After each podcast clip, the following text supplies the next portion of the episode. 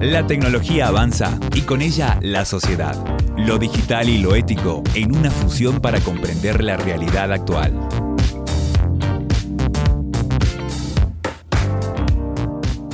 ¿Qué tal? ¿Cómo les va? Bienvenidos a Vida Tecno. Soy el profesor Fernando González y hacemos nuestro podcast desde la Cátedra de Ética Profesional de la carrera de Comunicaciones.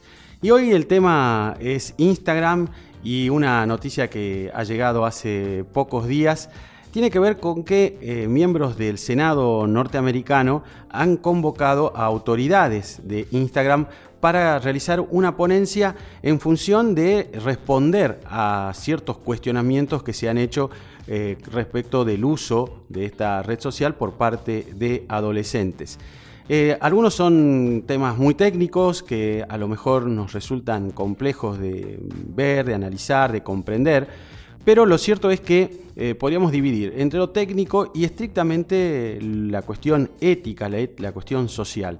En lo técnico podríamos decir así, eh, en principio hay denuncias de ex trabajadores de la empresa Facebook, ahora llamada Meta, eh, en concreto una eh, ex trabajadora, eh, pero con un cargo importante, Francis Hugen, habló sobre que los algoritmos tanto de Facebook como de otras estructuras de esta empresa, entre esos la red social Instagram, utilizan de alguna manera la promoción o promueven los discursos de odio, los discursos tóxicos. Eh, que eso no es controlado debidamente por eh, estas dos eh, redes sociales que forman parte de lo que hoy se llama Meta, que es el nombre que reúne todo este conglomerado de empresas tecnológicas que dirige Mark Zuckerberg.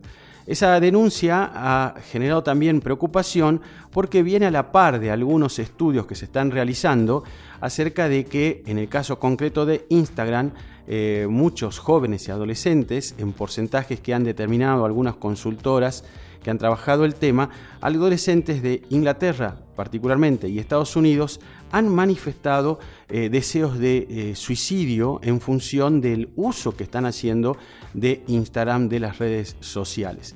Algo que parece realmente difícil de entenderlo, de verlo, pero acá la cuestión ética radica en qué hace la empresa para controlar estos discursos tóxicos o de odio que se dan en las redes sociales.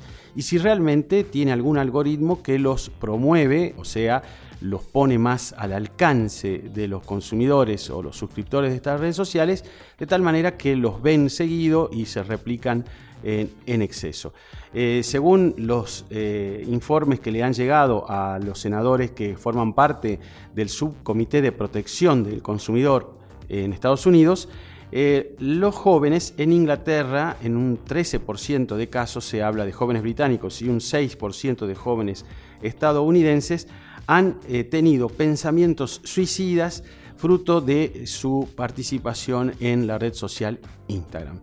Estos son temas realmente complejos, difíciles, decíamos, aspectos técnicos para analizar, aspectos éticos, pero lo que se está reclamando siempre desde diversos sectores, tanto legislativos como educativos y políticos, es que las redes sociales no promuevan ese tipo de discurso.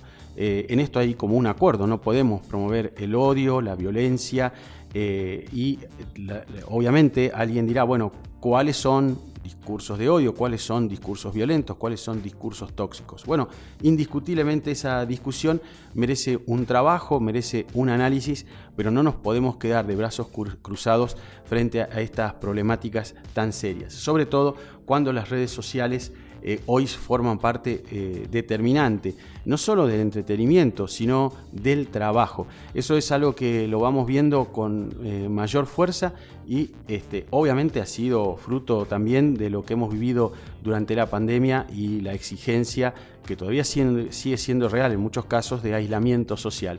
Hemos ido a las redes sociales y a, la internet con mucho más continuidad y eh, obviamente las redes sociales han tomado una dimensión muy grande. Pero repito, no solo para el entretenimiento, sino también en el ámbito laboral y en el ámbito educativo. Así que eh, vamos a estar atentos a esta presentación que va a realizar Adam Mosseri, que es el director de Instagram, que estará hablando en el Senado de Estados Unidos a requerimiento de un subcomité de protección de los consumidores.